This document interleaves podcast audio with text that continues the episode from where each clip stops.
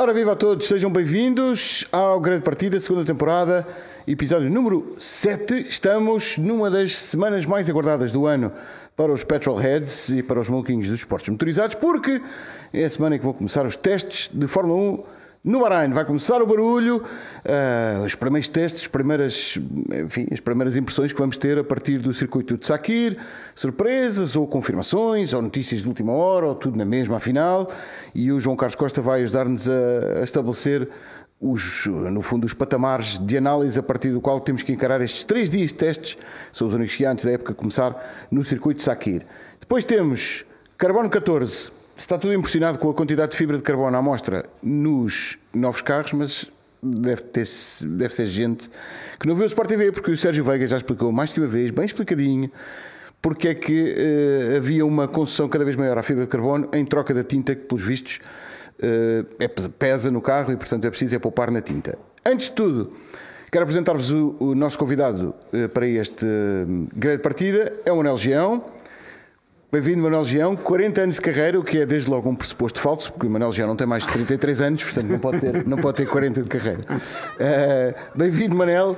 Olá. Uma, uma das é um caras. De... Estar aqui com vocês. Uma das caras dos primórdios da própria Sport TV e do acompanhamento dos esportes motorizados. Uh, entre mim, o Sérgio Veiga e o João Carlos Costa devemos ter acompanhado umas 400 corridas do, do Manel, um pouco pelo. Algumas. Sim, vocês viram nascer mesmo.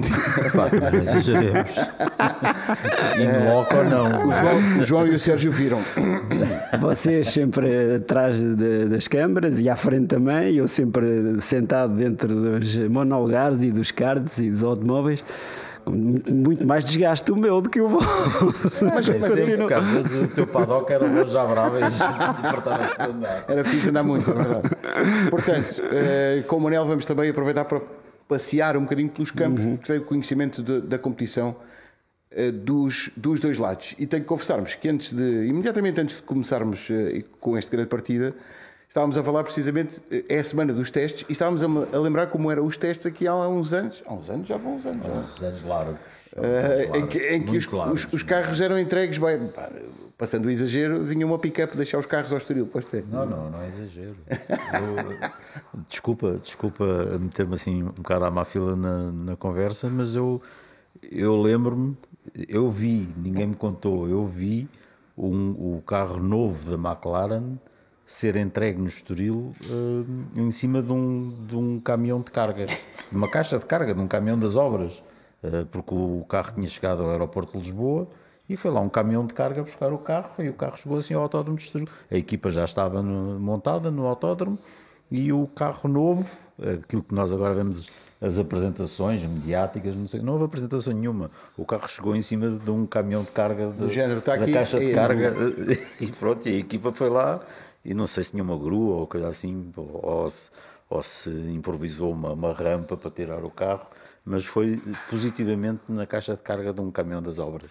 E já viste que o novo McLaren chegou sim. ao exterior. Estes 40 anos testes. nos trazem, os testes eram uma coisa livre, Estamos, podiam estamos a falar dos anos 90, os anos 90 uh, era o hotel era Não, talvez, talvez 80, talvez para 86 ou coisa assim, eu recordo 85, 90, 86 para 90, duas, eh, essencialmente porque em 1996 Uh, bem, o circuito do, do Estoril, entretanto, agora ver estes novos circuitos está completamente desatualizado. Custa tá, muito dizer isto, mas, mas, mas recordo-me perfeitamente que em 96 eu tinha estado a correr em Fórmula 3 uh, eh, na Alemanha com o Nick Heidfeld, com o Jarno Trulli, com foi o outros portugueses. Time musical? Não, o time musical foi, foi depois. Ah. Foi depois, foi em 96. Foi, eu estava na equipa do Ziggy Muller. Sim. E hum, uma equipa semi-oficial da Opel. E esse ano, um campeonato extremamente difícil. O campeonato alemão nessa altura, nessa altura era, era muito forte, muito era forte. Era, era.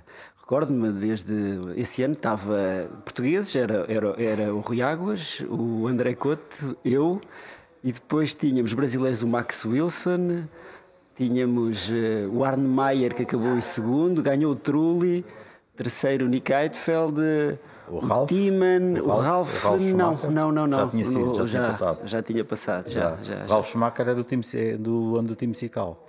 O Ralph Schumacher era do, é? do time Cical, exatamente. E o Pedro, Isso mesmo, Pedro correto, correto. correto. Ok. Boa.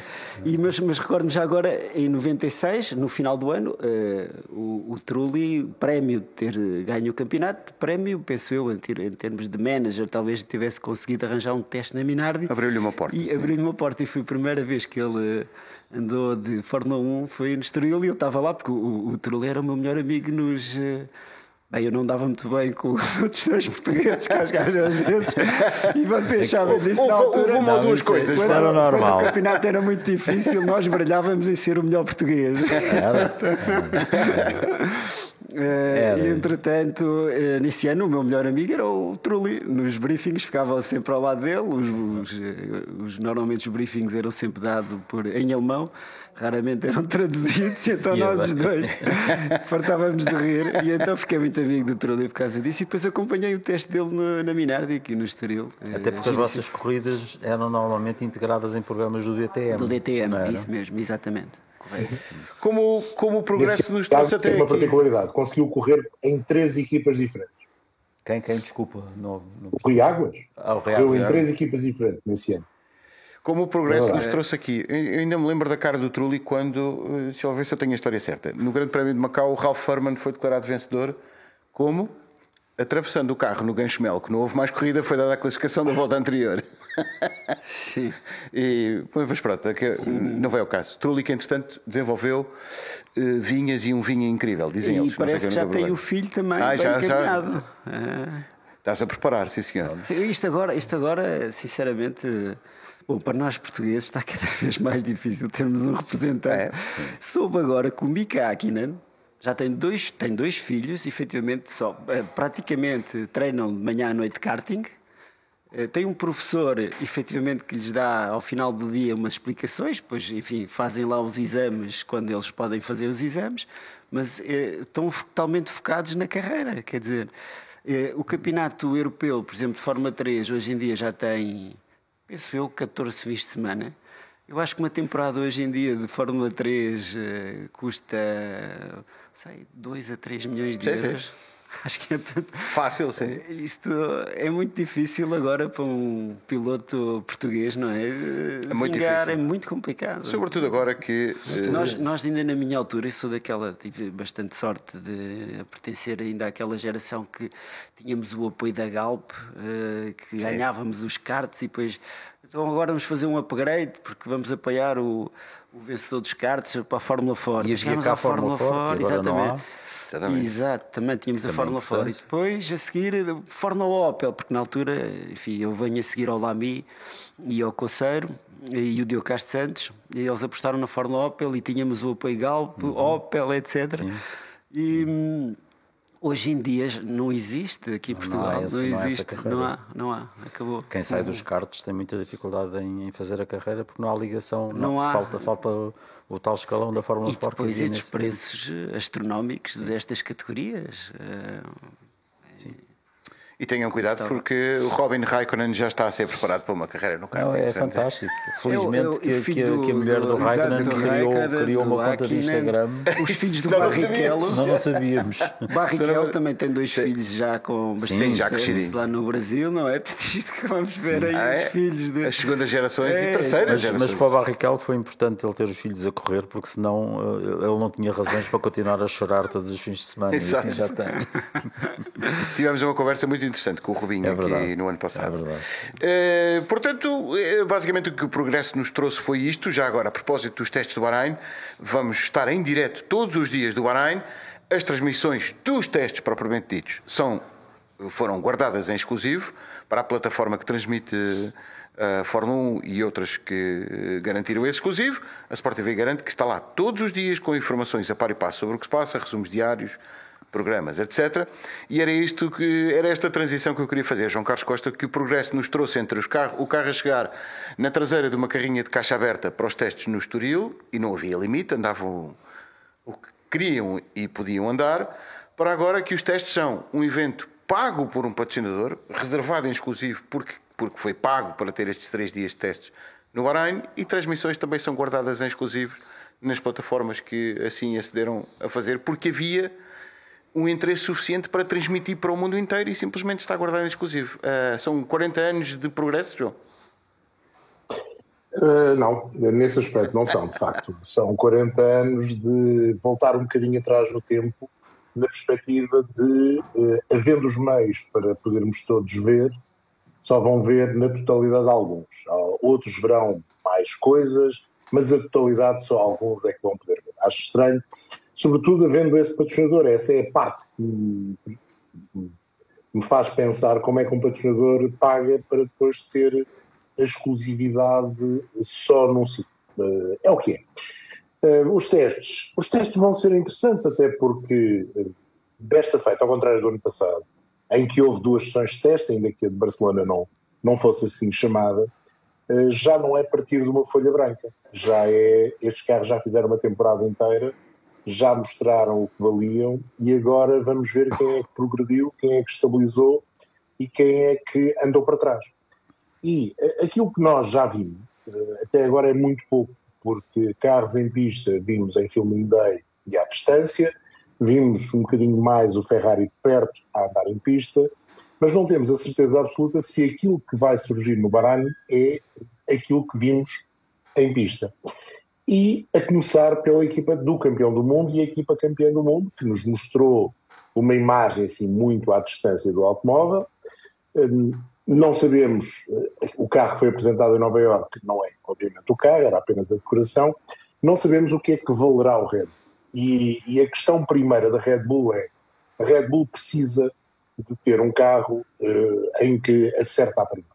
E isso faz-me pensar que a evolução do carro será na continuidade e não uma evolução do carro por caminhos diferentes. E precisa de acertar à primeira, porque de facto, com o número de horas em túnel de vento e o número de horas de CFD estão limitados com a penalização, hum, não vão ter a capacidade de ir por um caminho diferente, o caminho não ser totalmente o correto e depois têm de voltar atrás. Portanto, acredito que a Red Bull faça uma evolução na continuidade.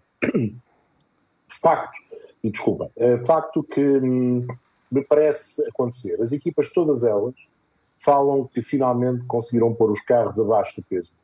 E ainda na, na quinta-feira, em Londres, na apresentação da Alpine, o responsável da equipa eh, francesa, ou da marca francesa, me dizia que hum, já dá para pôr lastro. Já se consegue pôr lastro, já se consegue satisfazer os pilotos nos sítios onde vão pôr lastro. O Sérgio já vai falar da questão de, das pinturas, mas de facto as equipas deram, deram um grande passo nesse aspecto e o peso mínimo foi alcançado por todas, ao que parece, pelo menos as informações que circulam são essas. O que é que eu espero? Espero que a Red Bull seja competitiva, espero. Espero que a Mercedes, que manteve o conceito eh, do, do carro sem pontões, mas com algumas nuances, não tão pequenas quanto isso, venha a ser competitiva, acredito que sim. Há muita expectativa e positiva do lado da marca germânica e acredito que essas expectativas positivas possam confirmar-se. A Ferrari também fez um grande esforço e, e sobretudo, hum, acho que aperfeiçoou aquilo que necessitava para o SF23 comparativamente ao F175. Não vamos aqui falar para lá da questão técnica, porque essa não está ainda uh, em cima da mesa, mas a verdade é que a Ferrari também deu, uh, ao que parece, um passo em frente. E depois, a expectativa é muita no segundo pelotão. Alpine com um carro com uma nova suspensão posterior, com uma suspensão dianteira modificada, um carro que, teoricamente, segundo os técnicos e os elementos da equipa, é mais competitivo e tem tudo para ser mais competitivo. E o objetivo vai para lá de manter o quarto lugar no Campeonato de Construtores, lutar mais com os três primeiros. Alson Martin, nitidamente, parece ter dado um passo uh, em frente. Vamos ver se uh, a vontade é acompanhada pela parte tecnológica e se o carro, de facto, o AMR 23, vai ser aquilo que a equipa de Silverstone deseja. O mesmo se pode dizer da Alfa Romeo, cujo carro parece também bastante interessante. Acho que o segundo pelotão, que já no ano passado nos deu, eh, nos deu boas corridas e mais do que isso, nos deu poucas certezas. Nós nunca sabíamos no segundo pelotão quem é que ia ser o melhor carro. Acho que este ano tem tudo para estar ainda mais perto, mais competitivo Agora, resta saber se todos estes carros do segundo pelotão serão capazes de estar eles agrupados mais perto do top 3. Essa é a dúvida que eu não sei se iremos esclarecer no Bahrein, nos testes, acho que não, mas que podemos esclarecer em parte no primeiro grande.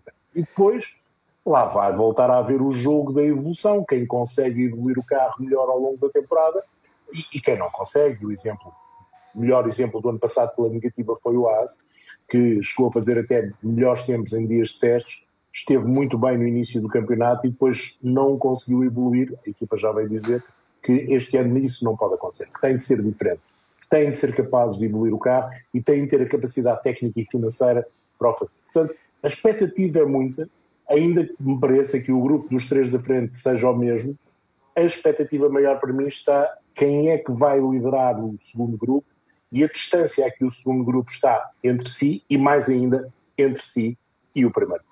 Entretanto, eh, e já como notícia verdadeiramente de última hora, porque acabou de chegar o comunicado neste momento, uhum. é Sérgio João Manuel e todos os que nos acompanham em direto através das plataformas de redes sociais e quem nos acompanha também na antena da Sport TV, acabou de chegar a notícia de agora.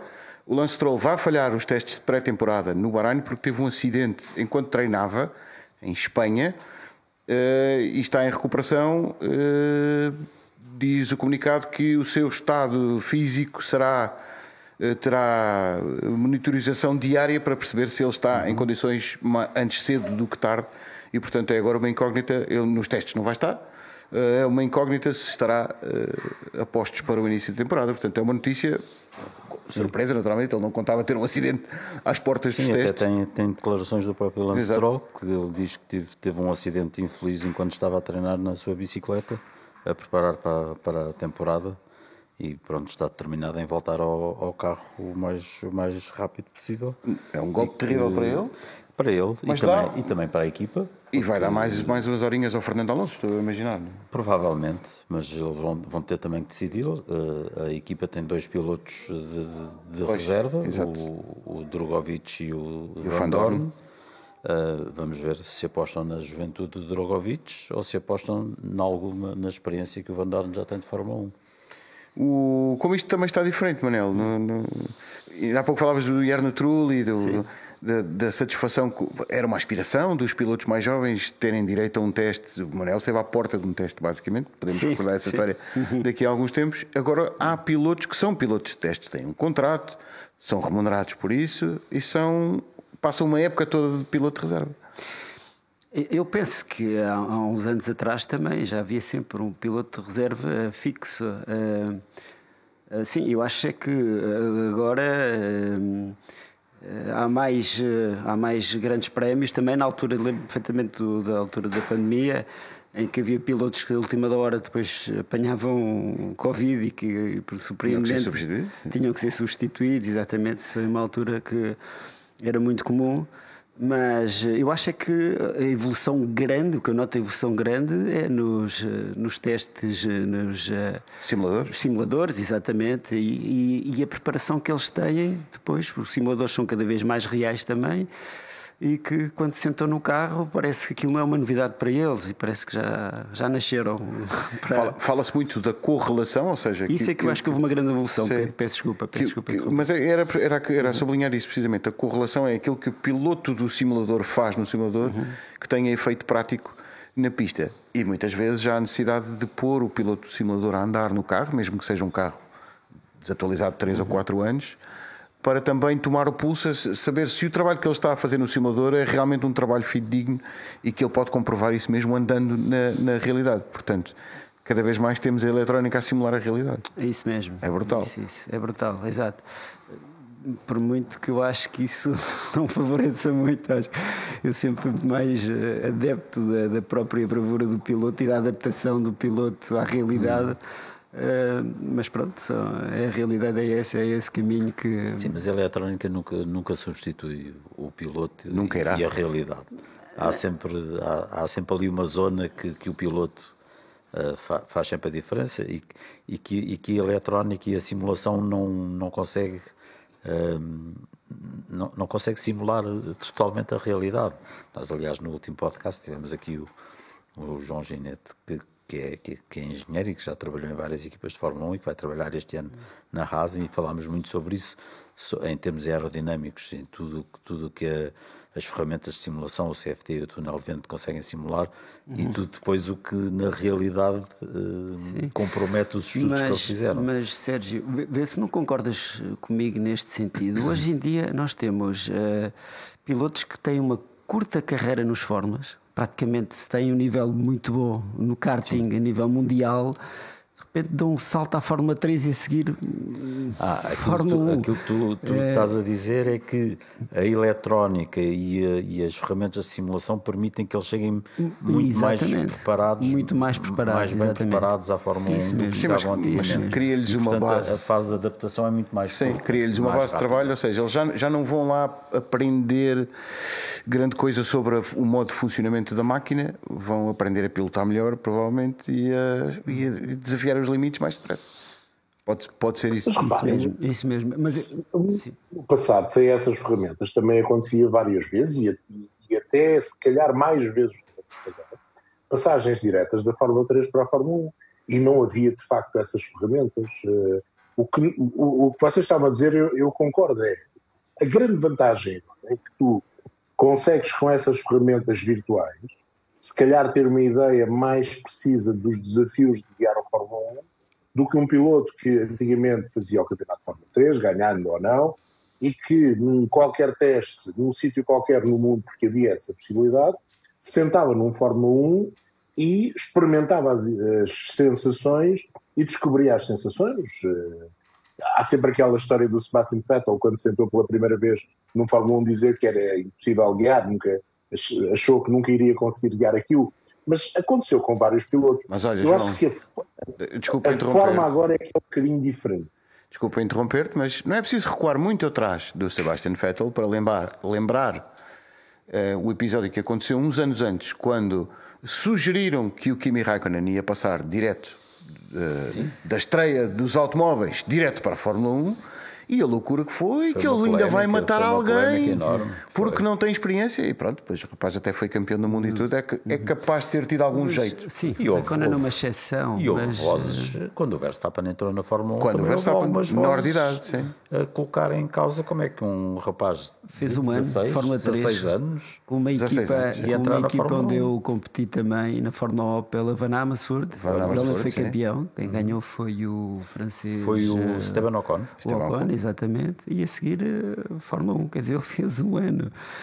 O próprio pai dele, por exemplo, que é da minha geração, o pai Verstappen eh, que também teve uma ascensão teórica também, porque tinha o Hugo Rottengarter por trás, uhum. recordo-me perfeitamente, em que uh, o patrocinava em tudo e conseguia mover ali um leque de patrocinadores uh, para o apoiar. Uh, fez os karts, fez a Fórmula Opel, o Campeonato Benelux, nem o Europeu, fez a Fórmula 3, e depois, sim, Fórmula 1, sim, um, um bocadinho mais tempo do que o filho. E completando o chamado full circle, no dia em que o Max Verstappen ganhou pela primeira vez, o Kimi Raikkonen estava no pódio e perguntaram-lhe: então, já viste, o rapaz ganhou pela primeira vez? E o Kimi Raikkonen coça a cabeça e diz: pá, o que é grave é que eu lembro-me de correr contra o pai dele. é verdade. é curioso. E o João, interrompi, desculpa. E foi de facto daqueles que, como tu dizias, pôs em causa essa essa situação, será que tem experiência suficiente para estar na Fórmula 1? Mas eh, se pensarmos bem, o Senna também veio diretamente da Fórmula 3 para a Fórmula 1, o Schumacher não fez uhum. isso, porque passou pelos protótipos, mas tinha feito Fórmula 3. Nenhum destes pilotos que estamos a falar fez, por exemplo, Fórmula, Fórmula 2 e depois Fórmula 3000, que eram os campeonatos que estavam mais perto da Fórmula 1. Acho que nesta altura, até nesse aspecto, estamos a ter um retrocesso, porque temos, o piloto tem mesmo de fazer Fórmula 2 porque senão não tem lugar na Fórmula 1. Mas a escada também não estava tão delimitada. Né? O, Senna, o Senna também fez Fórmula Ford, é, atenção. Fez Fórmula Ford 2000, fez Fórmula Ford e fez Fórmula Ford, Fórmula Ford 2000. Chamou a atenção Depois toda a gente. Fórmula, e foi na Fórmula Ford 2000 até que chamou mais a atenção, para além da Fórmula 3, obviamente. Mas, mas a verdade é, é que ultimamente, com a escada bem definida, ou seja, tu para chegares à Fórmula 1 tens de fazer os campeonatos de Fórmula 3 e de Fórmula 2 que correm em concomitância com a Fórmula 1, essa, essa capacidade de chegar rapidamente a um lugar numa equipa está um bocadinho posta em causa. Até porque, naquela altura, não havia o que há agora, que são os pontos na licença. Naquela altura havia talento ou um saco cheio de dinheiro. Agora, para além do talento e do saco cheio de dinheiro, é preciso pontos na licença. e uma coisa muitas vezes vai uh, a par com a outra, o talento e o saco cheio de dinheiro, outras vezes basta uma dessas coisas para se chegar à Fórmula 1. A nuance também está aí. Agora, não, verdade, não, desculpa, João, agora, agora, agora... chega-se melhor preparado, talvez. Uh, mas agora o saco cheio de dinheiro não chega para chegar à Fórmula 1. Pois, agora pois de ter talento também. Sim, a fasquia, a fasquia deve Há muita gente com saco de dinheiro. Portanto, este sistema afastou, afastou essa nuance de que um saco, um saco cheio de dinheiro quem, quem, dá para, para entrar na Fórmula 1. O piloto que entrou com um saco cheio de dinheiro, dinheiro pode ajudar a chegar ao talento. E o, e o, mas Nicolas Latifi? Tinha pontos para chegar mas, tem, mas tem que ter os pontos para tirar a superlicença, Sim. que foi o que aconteceu com o Logan Sargent. Tinha ganho corridas na Fórmula 2. Na Fórmula 1 pelo saco cheio de dinheiro. Sim, na mesma. mas, mas, não era daqueles pilotos que nós víamos Sim. nos anos 70 e 80 que chegavam ali.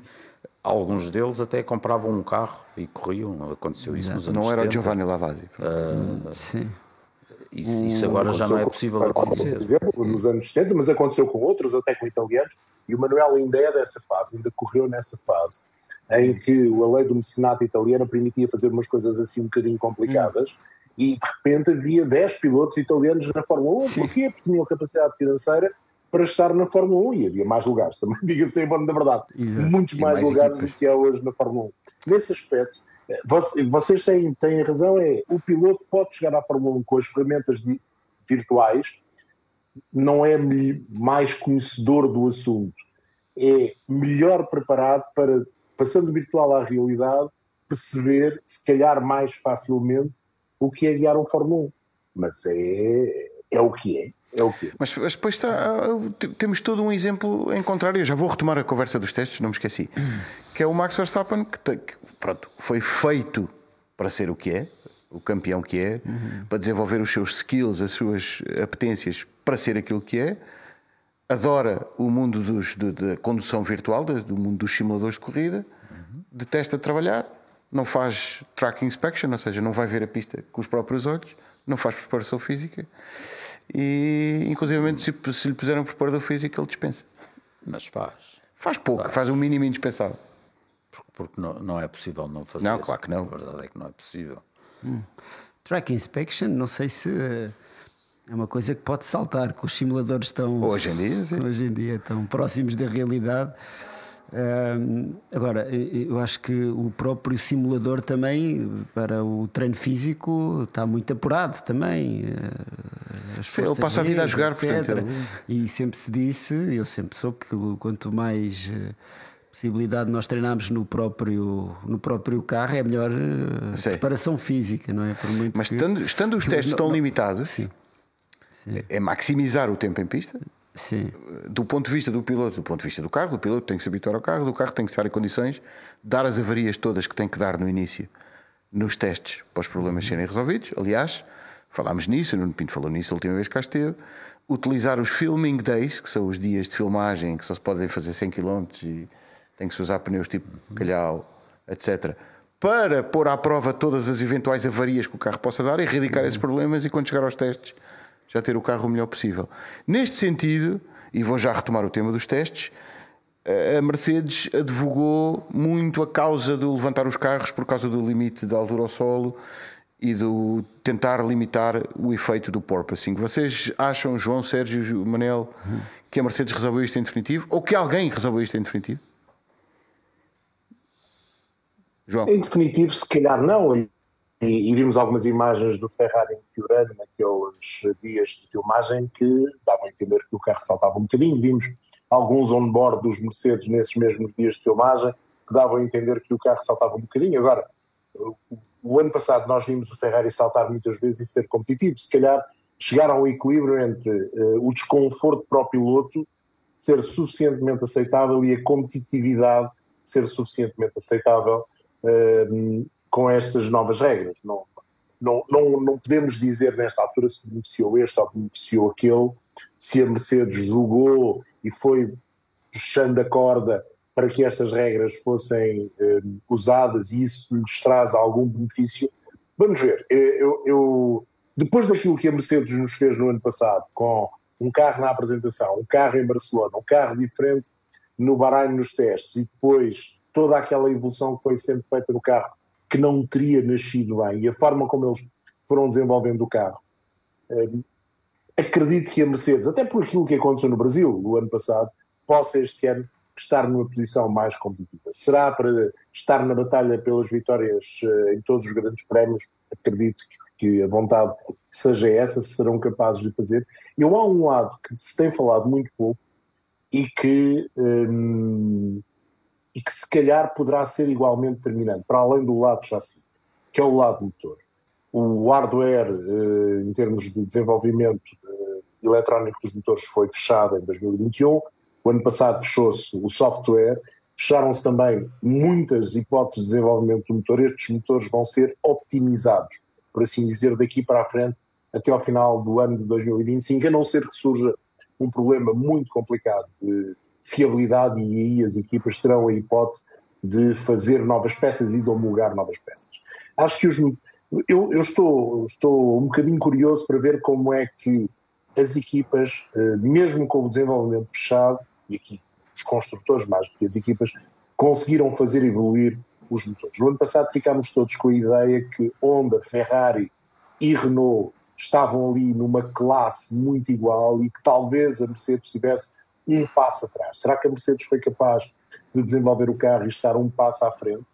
Será que Ferrari e, e poderá usar, por exemplo, o departamento do WEC para desenvolver soluções a nível da eletrónica, a nível da cabelagem, que lhes permita uh, também ganhar mais alguma coisa? Mais ainda. Será que todos os desenvolvimentos que eu acredito que já estão a ser pensados para os motores de 2026, vão sendo introduzidos, sobretudo a nível da eletrónica do motor, mas também das cabelagens e de outros elementos, vão sendo introduzidas ao longo dos, destes, uh, destas três temporadas, 23, 24 e 25, nestes motores. Acho que se tem falado pouco desse lado, porque ah, os motores estão uh, congelados. Não, os motores de facto estão congelados, mas há ali umas áreas onde é preciso dar passos em frente e onde é possível dar passos em frente. Acho que vai ser interessante também olharmos para esse lado, se calhar até já nos testes, mas sobretudo depois, durante os primeiros grandes prémios, para vermos se aí houve evoluções. E nós podemos deixar esta questão, será que ela tem resposta imediata, Sérgio Veiga? O Mercedes está assim tão escuro, preto, para poupar no peso da tinta? Pelo menos foi a explicação dada. E, mas, é, mas é uma tendência que nós vimos uh, quase todos. transversal a, a quase todo a quase todo o pelotão. Uh, nós ainda não vimos bem uh, o, o, Red Bull, vimos aquela apresentação em Nova York num carro que não era o Red Bull, o RB19, e, e até foi uma apresentação assim, meio às escuras, com muita luz, nem, nem deu para ver aquilo à luz do dia, se tem, se tem fibra de carbono à amostra ou não, mas vimos que o Alfa Romeo tem, o Alpine tem, o McLaren tem, o próprio Ferrari tem, tem, não tem muito, mas tem alguma. Um, o Aston Martin acho que também tem. Tem. Praticamente o AS tem, uh, praticamente todos os carros têm e, e, houve de facto uma preocupação grande em, em, em que as equipas tivessem os carros todos uh, abaixo do peso, do peso limite, que é, que é o que as equipas fazem todos os anos. É, é ter os carros abaixo do peso limite para depois poderem jogar com os lastros e pôr os lastros onde dá mais jeito para, para que o carro uh, tenha, tenha um comportamento equilibrado. Uh, o ano passado praticamente ninguém conseguiu, segundo constava, só Alfa Romeo é que conseguiu fazer um carro no, no limite do peso.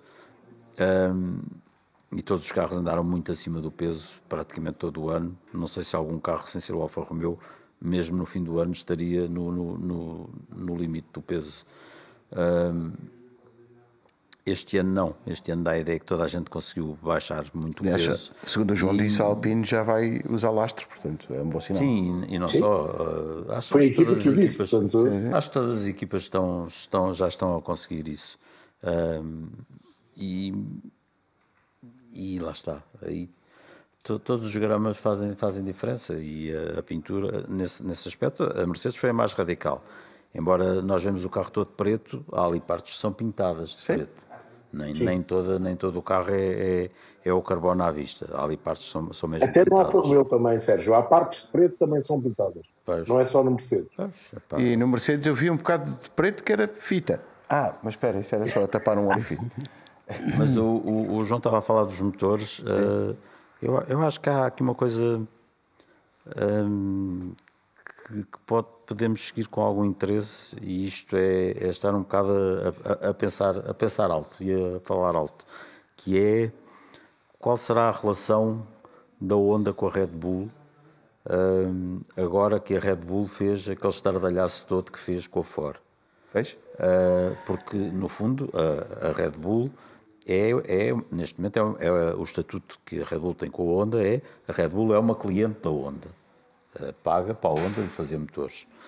Uh, e a Honda tem-se comportado como se, sempre se comportou quando estava oficialmente na Fórmula 1 eu acho, acho muito significativo que, que a Red Bull tenha ido buscar, uh, tenha posto os autocolantes da Honda no seu carro este ano e tenha ido buscar a Honda para nomear a sua equipa, sendo que nós sabemos que a Honda não está oficialmente envolvida na Fórmula 1. Eu acho, mas isto é uma interpretação minha e, e é só minha, não, mas eu acho que há, há de certa forma uma, uma maneira da Red Bull um, trazer de novo a Honda eh, para dentro da competição e, e, entre aspas, responsabilizar a Honda por qualquer coisa que aconteça, hum, não okay. estando a Honda oficialmente envolvida. Mas... E isto leva a um, a um detalhe que, uh, no final do ano, houve engenheiros da Honda que alertaram que, apesar do, do motor Honda não ter dado grandes problemas de fiabilidade, havia problemas ainda a resolver para este ano nomeadamente a adaptação do motor Honda ao novo combustível hum, com maior eh, percentagem de biocombustível, do E10, eh, eles conseguiram de facto recuperar a potência perdida inicialmente, mas conseguiram, e, e eles conheceram isso, conseguiram à custa do aumento do, da carga térmica dentro do motor da combustão. E isso era uma preocupação que eles tinham, porque esse aumento de carga térmica mais cedo ou mais tarde ia levar a problemas de fiabilidade. E esse é um problema que eles teriam que resolver este ano. Agora, depois daquele estardalhaço todo e daquela declaração de amor da Red Bull à Ford, é, é, Como é que a Honda se vai, se vai comportar em relação a isto? Porque a pergunta mantém-se: o que é que vai acontecer à Honda? Porque. Não, já, já, sim, já há muitas carochinhas segunda, à volta da Honda. Segundo uh, informações, não é? Já houve pelo menos duas sondagens sim, sérias sim. do género. Uma da eh, McLaren. Em 2000, sim. Supõe-se McLaren e Williams. Do género. Em 2026, o que é que pensam fazer? Estamos a pensar em jantar com vocês, uh, neste género. Entretanto, o Yasuaki As, uh, Asaki, que era o responsável máximo da Honda Fórmula 1, anunciou que se vai reformar, mas o Koji Watanabe, que é o senhor presidente da Honda Racing Corporation, diz que a ideia da Honda é ficar em 2026 e assumir um novo papel. Qual? Não sabemos, mas ficará esta incógnita. O, o Manuel Gião, a vantagem de termos o Manuel Gião aqui é não só termos o privilégio de ter esta conversa com ele, é que ele ainda para mais entende estes lados todos do piloto e da gestão. Do lado da gestão de uma equipa, é, é, faz algum sentido eu fazer juras de amor ao Sérgio, mas ainda tenho um relacionamento profissional com o João? como é que vai ser isto, a gestão de uma coisa destas? Na cabeça dos dois lados, das duas partes. Por alguma coisa eu estou aqui a juntar a televisão. e por isso é que eu vos vejo também, e por isso é que eu vos vejo e aprendo muito com vocês. Atenção, como sabem, é, eu vou passar a explicar também, para quem não sabe, eu de facto continuo nas corridas automóveis eh, eh, e acompanho quando tenho tempo, porque entretanto também tenho uma estrutura minha de competição, vai para lá Sim. da competição, tenho, tenho outras atividades também, agora mais concretamente com olha, vai ser o futuro, a Fórmula 1 não se, para já ainda não está previsto nada, mas uh, um, é a parte de eletrificação. Já de, dei muita. Eu já estou a entrar um bocadinho nessa área e estou a aprender tenho estado muito dedicado a, essa, a este tema. Um, mas aquilo que eu penso é de uma forma muito mais superficial do que a vossa, vendo aqui um bocadinho do que tem acontecido também na Fórmula 1, eh, eu acho que o ano passado, 2022, eh, foi um ano de mudança radical em toda a aerodinâmica dos carros, uhum. portanto aquilo foi ali um trabalho, acho eu, que eu gosto muito do trabalho dele e, e teve esses frutos. Até, acabou por ser um ano monótono por causa disso. O Adrian Newey fez um carro fantástico uhum. e de facto eu achei que a Red Bull, enfim, ganhou com uma perna às costas e as dificuldades da Mercedes, etc. Eu acho que a Mercedes. Não está fora ano, de hipótese repetirem a brincadeira no próximo uh, ano? Não sei, porque eu acho que este ano a tendência é sempre. Eu acho que a Mercedes chegou ali a meio da temporada, talvez terá mandado a toalha ao chão penso eu, porque, bom, vamos já trabalhar para o próximo ano, se calhar. Este ano vamos tentar uh, minimizar aqui os estragos e, pronto, uh, motivar os pilotos para conseguirem, quando eles conseguiam uma vitória, o Russell, etc., na, na corrida que ganhou, bravo, o Russell, etc., mas acho que foi muito mais ao de cima, se calhar, ali a estratégia da corrida e a bravura, se calhar, de, ou a motivação do piloto naquela, naquela prova.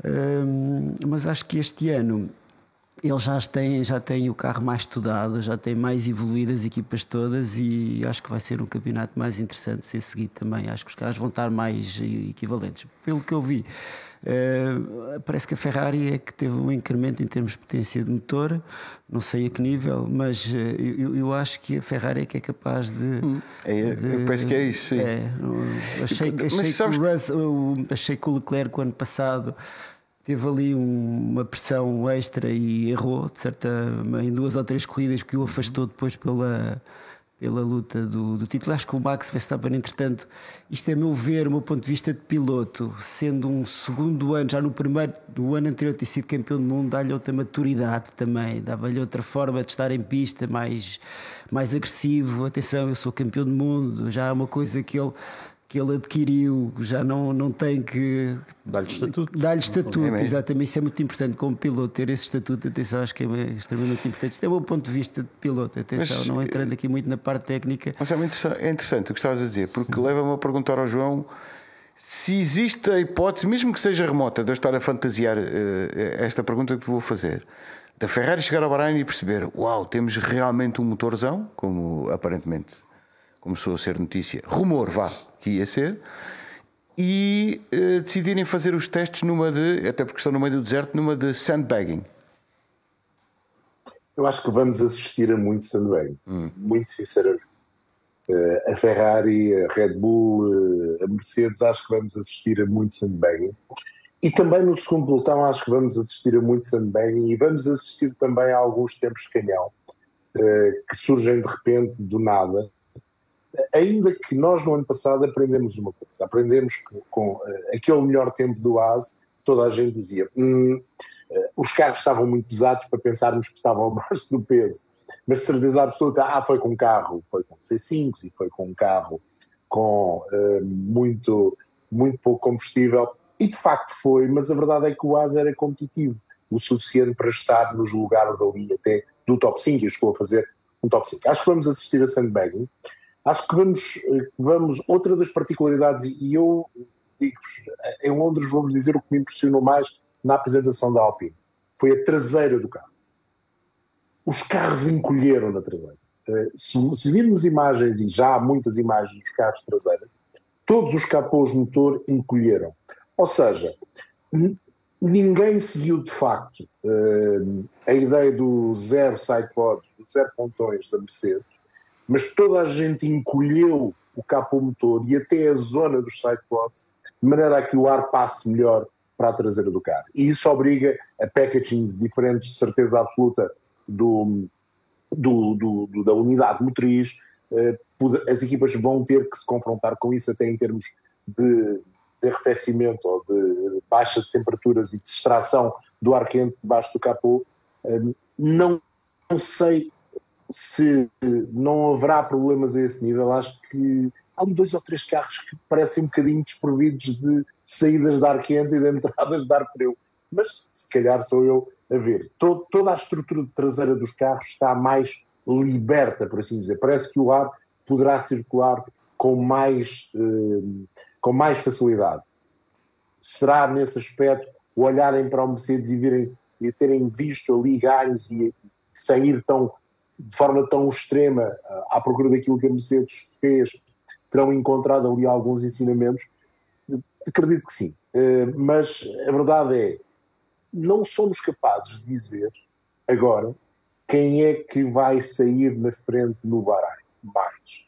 Não seremos capazes de dizer que quem sair na frente do Bahrein, na qualificação para o Grande Prémio, passado uma semana, exatamente uma semana, no sábado do Grande Prémio, esteja à frente do uh, Nós, como comentadores, mas mais ainda como fãs, desejamos é que esteja tudo ao molho e muita fé.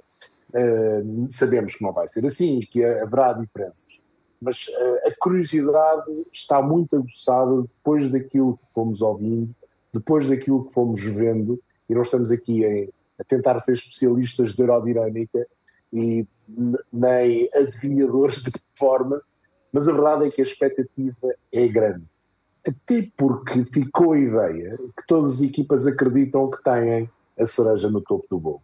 Eu sei que é conversa de apresentação, mas houve ali três ou quatro personagens que estavam galvanizados nas palavras. Vamos ver se será assim, se não.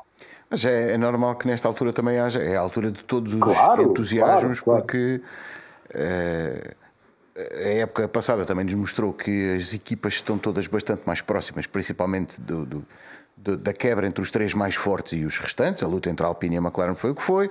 Depois a Haas envolveu-se naquela luta ligeiramente mais à frente e a Alfa Romeo empatou com a, com a Aston Martin em pontos e fica em sexto lugar. Mas também nos ensinou uma coisa.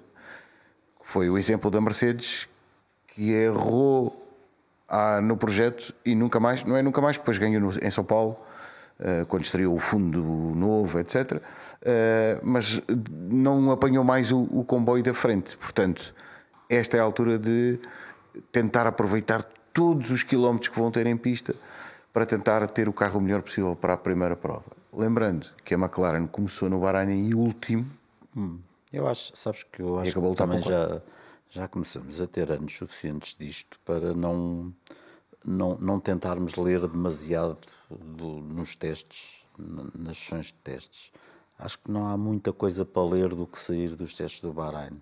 Acho que o que podemos ler é uh, número de voltas uh, feitas, número de vezes que cada carro parou quando não era suposto parar, e ir muito além disso é sempre arriscado.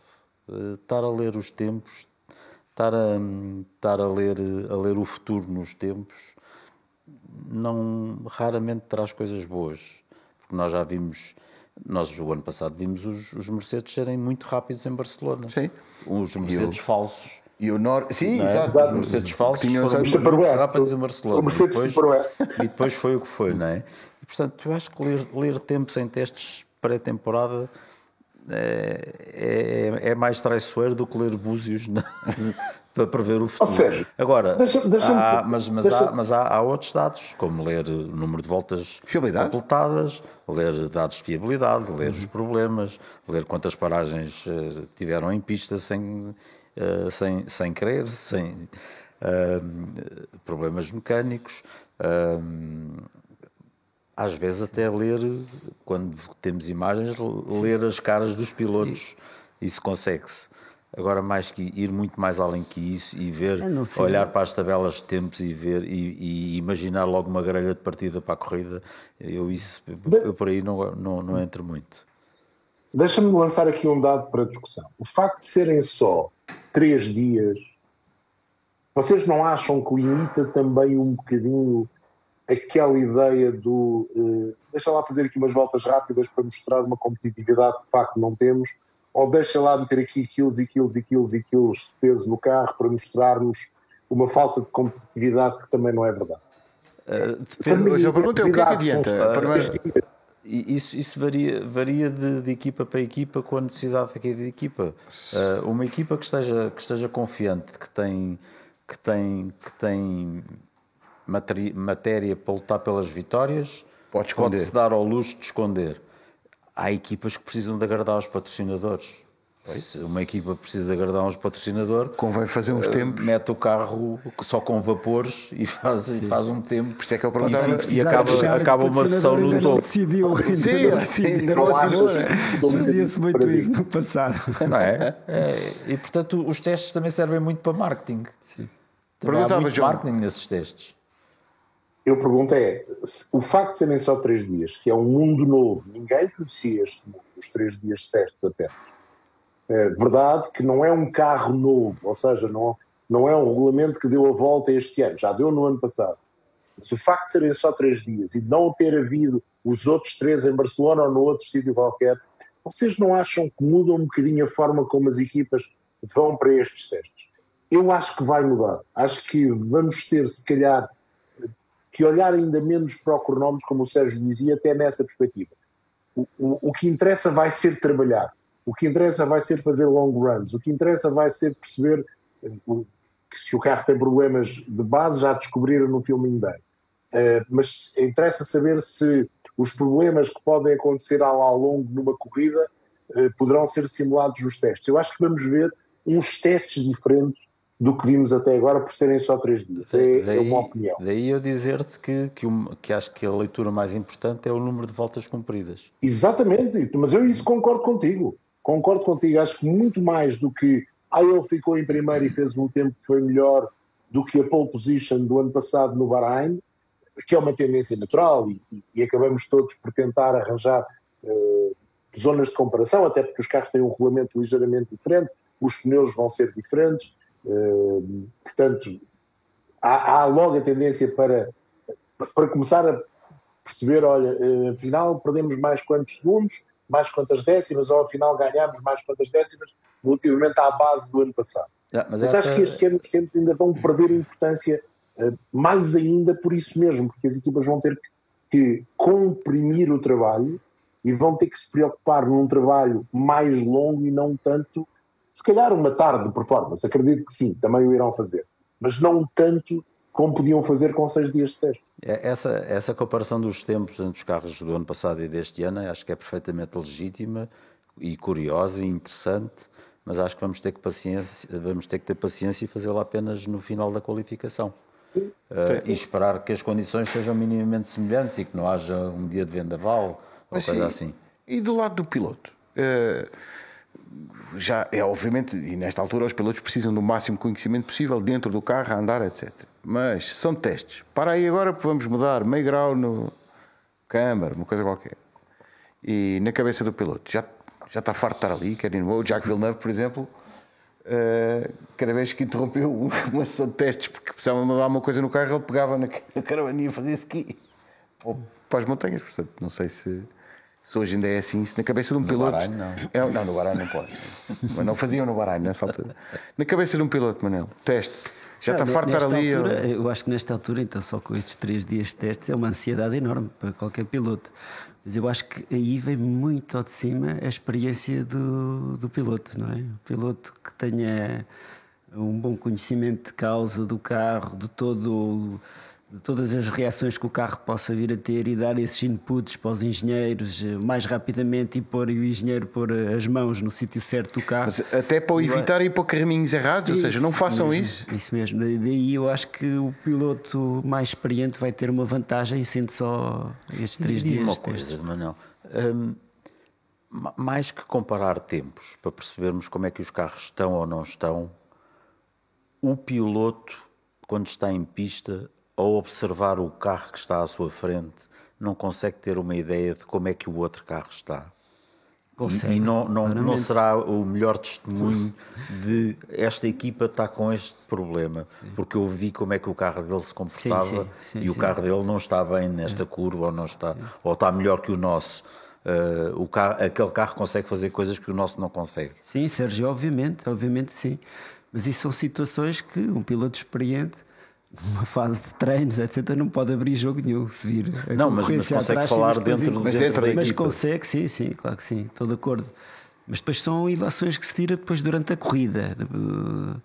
E aí mais facilmente ele consegue ser mais assertivo, acho eu, relativamente, um, relativamente aos problemas que o carro possa ter, ou a vantagem do carro para à frente possa ter também, é, é sem dúvida, nesta altura, penso eu, o mais, uh, mais assertivo será um piloto que tem efetivamente muita experiência tirar essas conclusões, ou até ter a calma, se calhar, sabendo que o potencial tem e na altura certa, se calhar na altura depois da, da qualificação, uh, demonstrar todo o potencial do carro e ter essa capacidade para demonstrar nessa altura, porque obviamente partir no lugar Sim. da frente é, é meia corrida ganha. Isto, isto, tudo que, a propósito, João, peraí, deixa-me só dizer isto, que ainda me lembro do Jason Button explicar, que era, acho que era na Honda, salvo erro, na equipa Honda.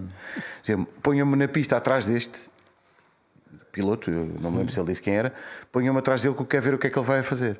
Queria fazer uma volta atrás Sim. Eh, de determinado piloto para ver o que é que ele andava a fazer, trajetórias, como é que o carro se comportava, etc. Isto também serve um bocadinho disso. Eu, sim. Muito embora eu acho que seja difícil, este nível da Fórmula 1, o nível dos pilotos de Fórmula 1, acho muito difícil uh, alguém mostrar o jogo em treinos. Em corrida não, porque obviamente em corrida eles querem ir para a frente e querem eh, claro. ganhar a corrida ou, ou, ter a corrida controlada o mais rapidamente possível. E ninguém vai esconder o jogo porque quando acabar a corrida acaba de acaba já tudo acabou, e para o outro, vou para outro. Acaba a corrida. É ah, tinha aqui uma guardada. Para outro sítio, exato. Mas eu acho que esse tipo de situações vê-se melhor em, em corrida, sim. João, último real. Mas deixa-me deixa fazer-te uma, uma pergunta. Não temos tempo, assim. João, desculpa. Já não dá tempo. Não, mas rápido, podemos fazer rápido. Mas eu não, vou fazer só, a minha é volta rápida. Nós não temos os pilotos na pista a ver os outros nos testes. Um, dentro do carro a percepção é melhor do que fora do carro? Uh, é. É, até tão ao nível de Fórmula 1 é muito difícil às vezes. o trabalho que o Nuno Pinto faz às vezes é de ir para é? fora, é? estar na fora de pista a ver onde é que descobre ali o que o seu piloto pode melhorar a sua performance. Acho um bocadinho mais difícil a este nível de Fórmula 1 ver, visualizar fora de pista. Mais eh, a nível de depois de telemetria, a nível de vídeos, etc., dentro das informações que, que ele consegue obter do, dentro do carro também. Acho, acho para responder diretamente à tua pergunta, João, acho que é mais, mais difícil fora do carro, sim. Estamos quase, quase a fechar esta grande partida. Lembro que a Sport TV vai estar em direto dos testes do Bahrein, com informações uh, a todo momento na antena da Sport TV+, com programas diários, resumos, análise, comentário. Mantenha-se atento porque na programação dos canais premium da Sport TV eh, está, há, há, também um programa que deve estar para aparecer, que faz o lançamento desta temporada, também numa uma visão eh, dos comentadores daquilo que poderá ser a temporada de 2023. Também está no ar e tem estado a, a, ser renovado todas as semanas o GP Magazine com informação dos desportos motorizados. Lembro que é a semana dos testes, mas também é a semana que arranca o Mundial de Superbikes em Phillip Island, na Austrália. E lembro que o Manuel Gião está a celebrar 40 anos de carreira. Eu tive o privilégio, eu, João e Sérgio, tivemos o privilégio de acompanhar uma grande parte desses anos e de assistir também aos, aos sucessos uh, e às dificuldades que o Manel passou também para ter a carreira que teve e que ainda hoje dura. E obrigado, Manel. Sim. É um gosto ver o Manel continuar entusiasmado com as corridas e com os automóveis. Sim, foi um gosto foi meu estar aqui com vocês. Vocês continuem a dar-nos estas boas uh, informações. Eu gosto muito de vos acompanhar também e é um gosto muito grande. É uma carreira de facto já com alguns anos, mas com a motivação sempre alta. E, e, pronto, vou continuar aqui tendo este espírito sempre de, de guerreiro também, que espero que é isso que vocês também gostem de apreciar nos pilotos. Uh, e, e, pronto, tendo uma vida compatível uh, com, com, com, como eu tenho, como eu considero, sou um desportista nato. Estávamos a ver o, o Lance Troll que enfim, teve um acidente de bicicleta. Eu também faço muito de bicicleta, só ter bicicleta é um desporto ótimo para quem, para quem é piloto de, de automóveis. É uma excelente preparação física e, e pronto, espero continuar mais um, uns aninhos aqui a dar muitas alegrias. A porta estará sempre aberta para quando forem 50 anos de carreira, o que obviamente vai ser uma, uma impossibilidade matemática. O Manel só tem 33 anos. Mas temos o nosso Mário Silva que já tem. é verdade, ainda faz umas curvas. Ainda faz umas curvas. Mário Silva tem 90 anos de carreira já. Mas só tem 40 de idade. É, é que eu, entre o meu pai, Manel Gião e, e, e eu, não, acho que não temos tanto tempo de carreira como o Mário Silva. As duas juntas não faz. Muito bem, Manuel, está sempre aberta a é um porta gosto, do grande partido da Sport TV. Eh, para si também, já sabe, contamos sempre com a sua companhia. Foram muitas mensagens no chat eh, live. Peço desculpa por não ter tido a oportunidade de responder a todas. Vamos estar sempre aqui e contando com outras oportunidades de poder responder às vossas perguntas, mas em resumo. Esta semana começam os testes de Fórmula 1, acompanho tudo na Sport TV. Obrigado, Manel. Obrigado, Obrigado, Sérgio e João Carlos Costa. O Manel está dispensado de estar aqui durante toda a semana. Estes dois rapazes vão estar comigo a acompanhar os testes a par e passo. É a Oh, vida. aborrecido, não é? Um abraço, até para a semana.